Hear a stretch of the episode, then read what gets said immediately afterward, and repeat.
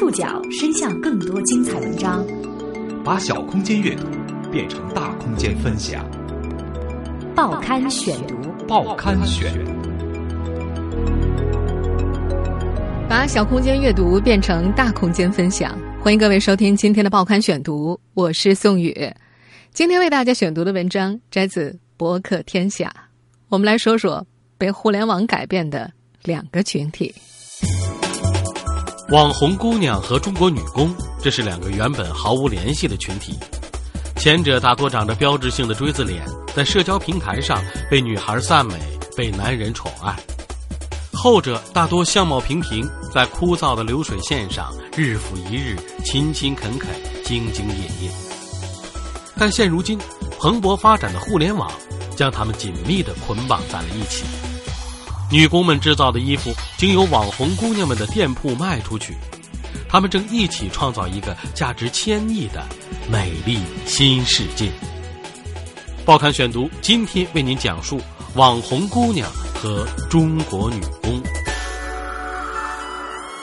二零一五世界互联网大会正在乌镇举行，就像习近平主席在大会开幕式上所说的那样：“互联网世界啊。”它让世界啊变成了鸡犬之声相闻的地球村，相隔万里的人呐，也不再是老死不相往来。可以说，世界因互联网而更多彩，生活因互联网而更丰富。网络对我们的生活影响已经如此的透彻，它把命运原本毫无联系的群体紧密的捆绑在一起。比如说，我们今天要说到的网红姑娘和中国女工。要说到这两个群体之间的联系，咱们得从今年的双十一购物节说起。那天，马云的淘宝创下了一个不可思议的交易额，中国人在这个平台上购买了一千两百二十九点三七亿元的各类商品。六天之后，中国杭州一个五千平方米的工作室之内。工人们正在准备双十一服装的发货。四十九岁的女工席道芬拿起一件棒球夹克，平铺在白色的长条木板桌上，插口袋，打开暗扣，查看夹层，将袖子反面拉开，压平衣领，核对吊牌码数和洗涤说明，最后写上自己的工号三十五。七道程序两分钟，一天至少有四百件衣服从他的手里经过。双十一之后的一个星期啊，席道芬每天要工作十三个小时，遇到赶货还得再延长两个小时。每检查完一批，他小心翼翼地把衣服装进塑料袋，再传递给下一组，质检、包装、粘贴快递单、运送。一百五十名员工在这里相互协作，完成一个完整的快递包裹。五辆长九米六的白色快递车每天按点分批到达楼下，从这里运走三万件快递。第二天，分拣。发往全国各地。这是一家隶属于淘宝女装店下的工作室，仅双十一当天，这家店就成交了十二万笔订单，销售额达到两千万元。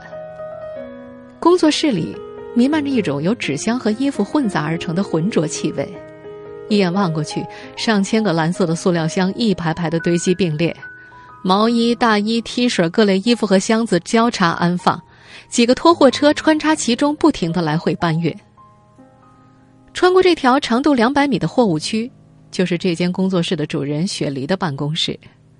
他身穿浅灰色的长毛衣、黑色小脚裤、白色家居鞋，淡淡的粉色腮红配着红色口红，显得很精神。他蜷坐在沙发上，像个准备听写的学生一样，等待每一个问题。长长的睫毛跟着眼睛上下跳动，看起来像个洋娃娃。很难将眼前这个拘谨又小巧的女生跟背后这个嘈杂的工作区联系在一起，更难想象她是一家年销售额亿万级别公司的老板。今年二十四岁的雪梨，原名朱晨慧，在百度里搜索有关她的信息有十六万三千条，最多的标签是网红、王思聪女友，以及年收入过亿。有媒体将她的吸金能力和中国一线明星范冰冰相比较，得出的结论是：轻松秒杀范冰冰。在新浪微博上，她有一百零九万粉丝，每次他一发布自己店铺的新款，就会收到两三千条私信以及近万条评论。经常有品牌方找他在自己的微博上转发一条广告推广，提供的价格从一万元到十万元不等。很多人在论坛里分析他名利双收的原因。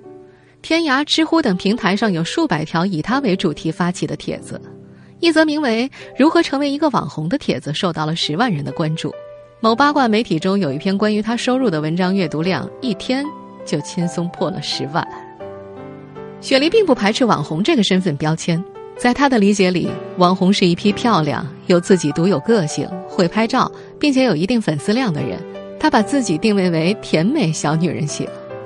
在他成名之后，有很多女生向他咨询如何做一家网红店铺。他每次都劝别人：该读书的读书，该工作的工作。这个网红姑娘说：“得靠运气。漂亮、勤奋的人太多了，但是能够走红而且有变现能力的就那么几个，缺少任何一个因素都没法成功。”四年前，在自己十五平米的小宿舍里，在逛淘宝店的雪梨看着很多网店，突然觉得自己是不是也应该开一个？她转身对舍友兼闺蜜钱玉帆说了这个想法，两人一拍即合，当天晚上在淘宝上上传了身份证照片，开了自己的店铺。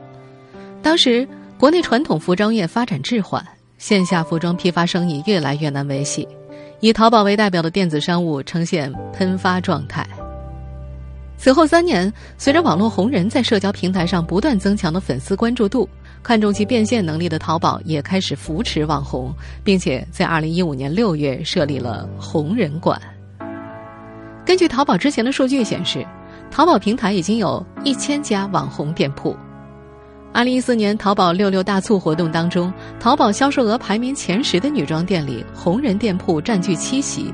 前十名的网红店铺年销售额通通过亿。看中网红经济的王磊觉得这行都快疯了，他从去年年底开始做网红孵化器，专门为有粉丝影响力的网红做后端的店铺运营和推广。有一次，公司想签一位网红界比较资深的女孩，他电话打过去，对方一开口就是一个亿。挂完电话，他思量半天，想不通网红为什么这么值钱。稍微有点名气的转个经纪公司都是千万起。前段时间，一位非常大的传统服装品牌老总找到王磊，让帮忙找个网红，要把自家的衣服拆了标签，以网红的品牌卖出去。对方告诉王磊，自己品牌的淘宝线上一年的销售额才三百万。再一对比现在网红店的销售额，王磊突然释然了：漂亮就是生产力嘛。雪梨就赶在了这样一个时代。他将此称为不可缺少的运气。他的店铺双十一五年的销售额似乎可以说明这个趋势的发展速度。从二零一一年到二零一五年，依次是十万、一百万、六百万、一千万、两千万。面对日臻繁荣的网红经济，年初的时候，他和钱玉帆商议，也开始做网红孵化器。现在已经签了其他四家网红店铺，专门帮他们负责一切后端运营，再根据。营业额来分红。由网红姑娘们构筑的美丽新世界是如此的美丽，它可能只有一个小小的缺憾，在那里，美丽的姑娘全都是被美丽的。报刊选读继续播出：网红姑娘和中国女工。为了给雪梨拍照片，博客天下杂志一共去了三次。第一次。他状态不好，中途放弃了。第二次，他身边的工作人员都觉得可以了，可是姑娘看来看去，对于服装背景不满意。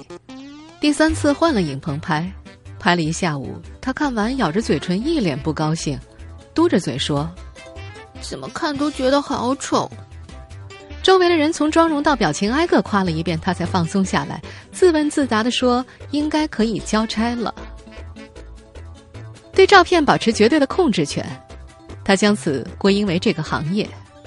他说：“明星除了脸还有作品，而他们就是靠脸卖衣服的。”对着镜子，他调侃自己的脸太圆了。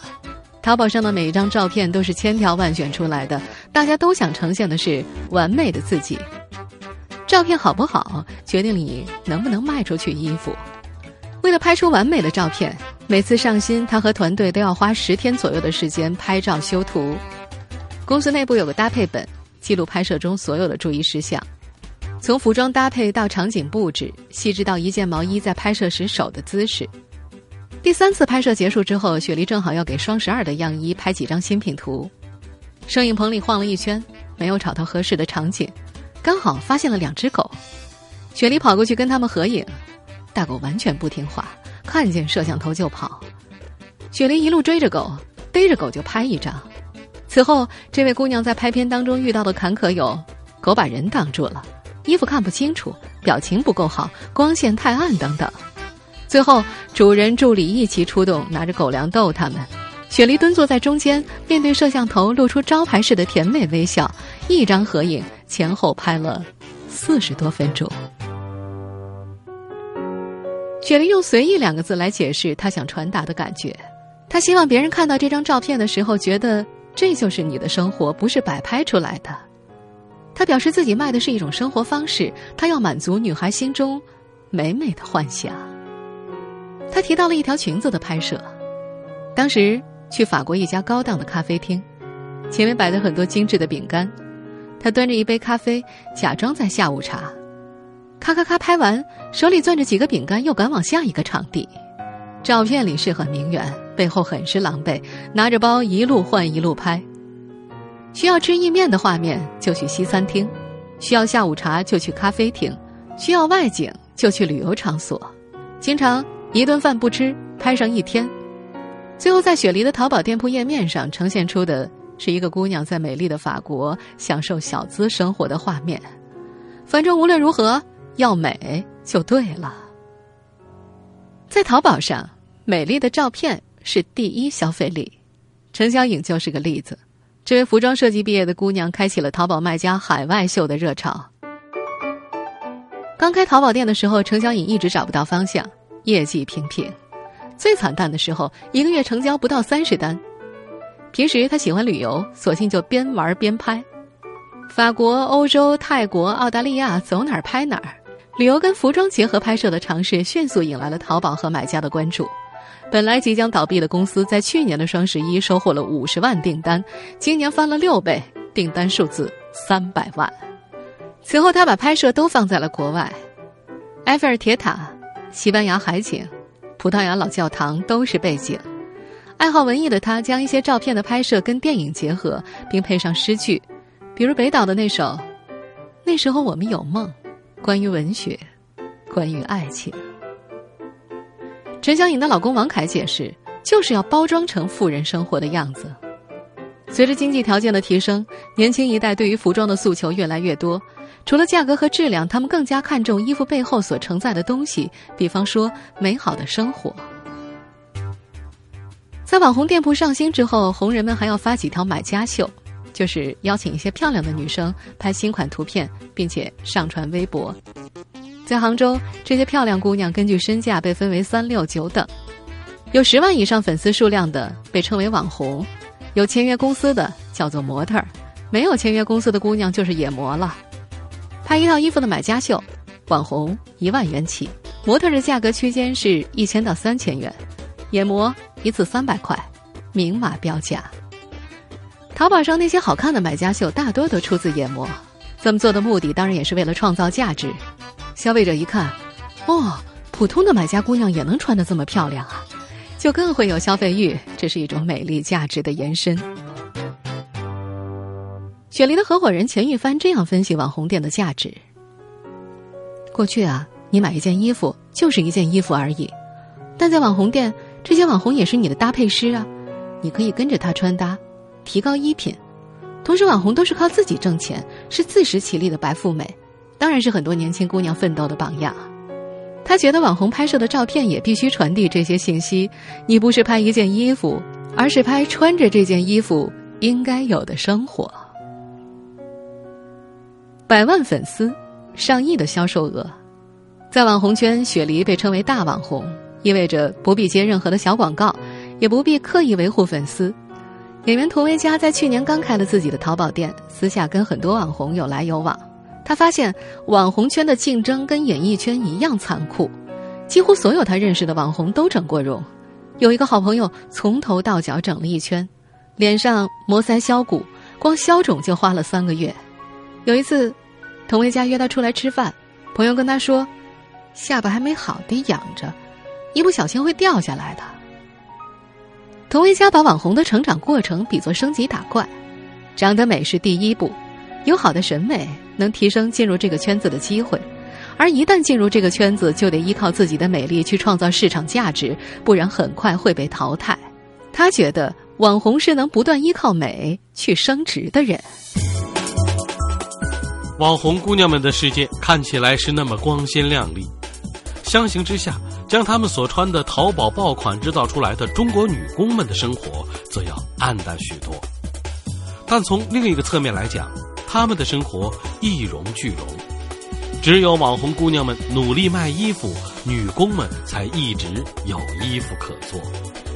报刊选读继续播出：网红姑娘和中国女工。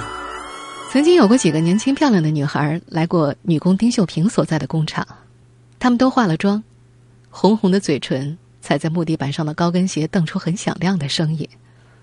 有时候，他们拿着一堆衣服，在厂区后面找几个人修补一下残次品；有时候，就只是跟着厂长走那么一圈。有人告诉丁秀萍，那些女孩是做淘宝的，自己开店卖衣服很能挣钱。每一次，丁秀萍都会瞄几眼那些漂亮姑娘。旁边流水线上的年轻女工叽叽喳喳讨论的时候，丁秀萍总是会带着长辈的语气跟他们念叨：“人啊，生来就是不一样的，要做好眼前的，学会知足。”丁秀萍今年三十六岁了，十年前来到杭州，已经完整掌握了做一套衣服的全流程。见面的那天，她穿了一身黑色的休闲服。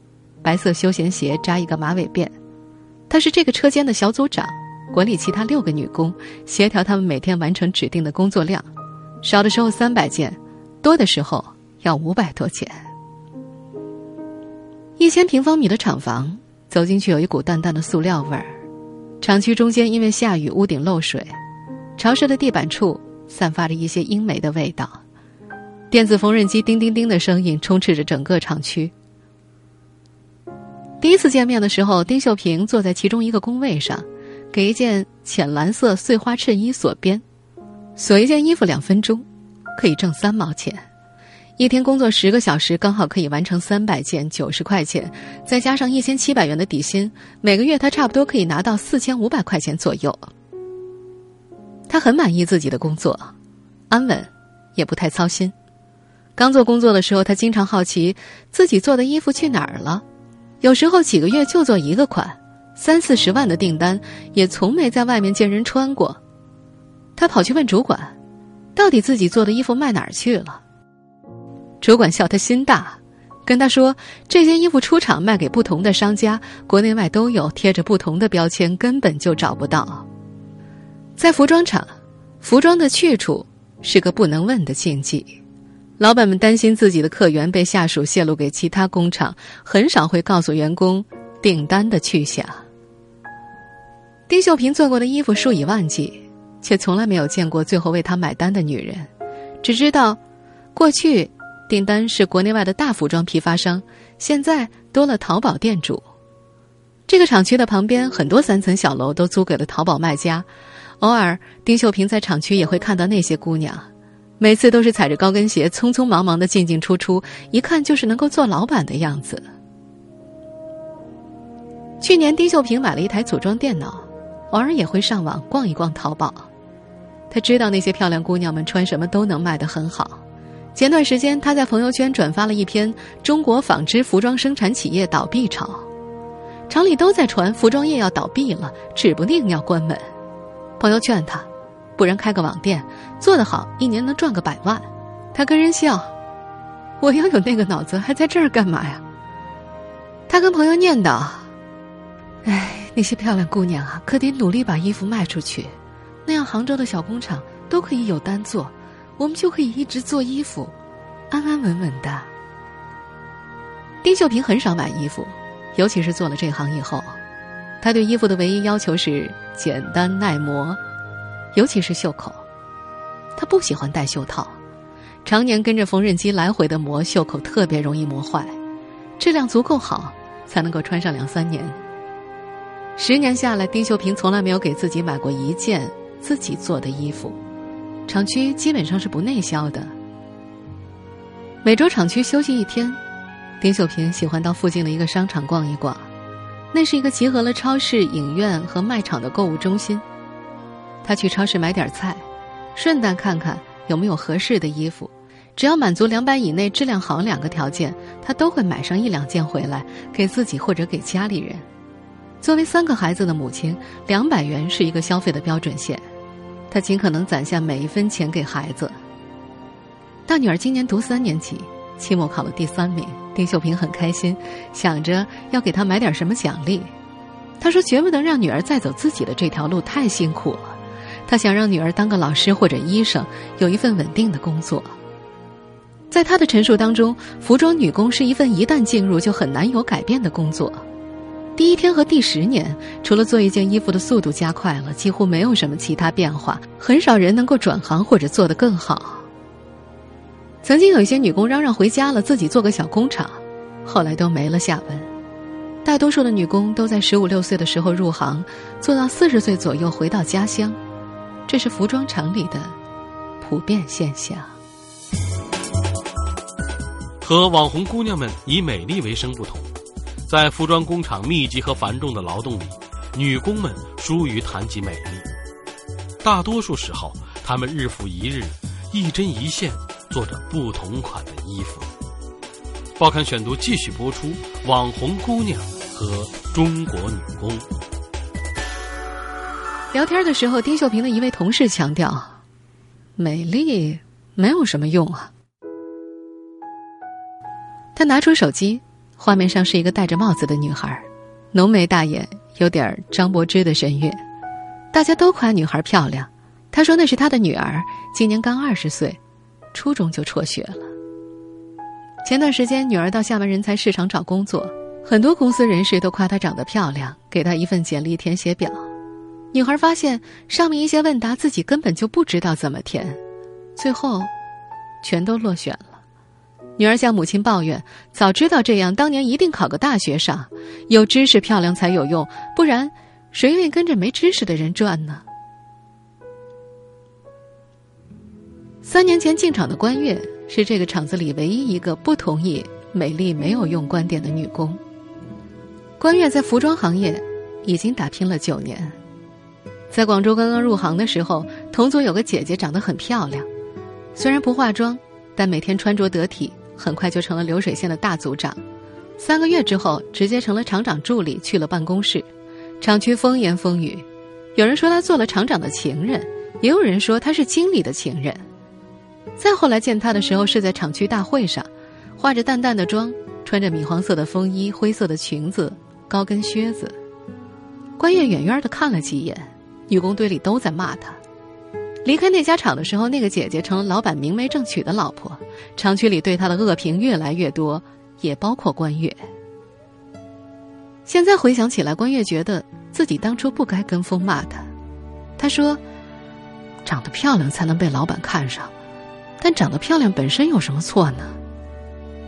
关月指着自己的脸调侃：“呵 呵这张脸啊，父母给的，天生就不一样。”我这样的包子脸找对象都很难。关于二十五岁了，这个年纪的女工大多已经成家立业，很多早已经为人母。关于的父母也曾经托人相亲，但是都是以失败告终，对方从来没有说过原因。但是关燕把这些都归结为自己一百二十斤的体重和双下巴凸显的一张脸。有时候这个姑娘觉得自己一事无成，从十五岁到二十四岁，整整九年。除去给了家里八万块钱，他好像什么也没有留下。双十一的前几天，也就是网红们拼命上传图片做推广的时候，关月在淘宝上搜寻自己做过的一款大衣，那是一款羊毛呢料子大衣，面料柔软，有黑褐两个色系。整个冬天，关月他们都在做。当时厂里传言这件衣服在外卖八百多块钱，关月跑去问大组长能不能自己买一件。组长说：“面料是根据订单做的，看最后有剩余就给他和女工留几件。”结果到了十一月初的时候，大衣一件也没剩。关于有些失落，姐妹们一针一线做出来的衣服，却连买的资格都没有。她只能够在淘宝上搜索，输入黑色大衣长款，有上万条宝贝推荐。她一页一页的翻，好多看起来都像是自己做过的那款。不同的模特穿着它，摆出不一样的造型，标价从两百块到九百九十九块不等。找寻了两三天，关悦也不确定哪些才是自己厂做的。唯一让他们欣慰的是，同款大衣的销量都在两百件以上。关悦说：“有人爱穿就好。”在这个实体经济不那么景气的寒冬，关悦和他们的工厂很可能因为这些素不相识的美丽姑娘们，得到了一次逆水重生的机会。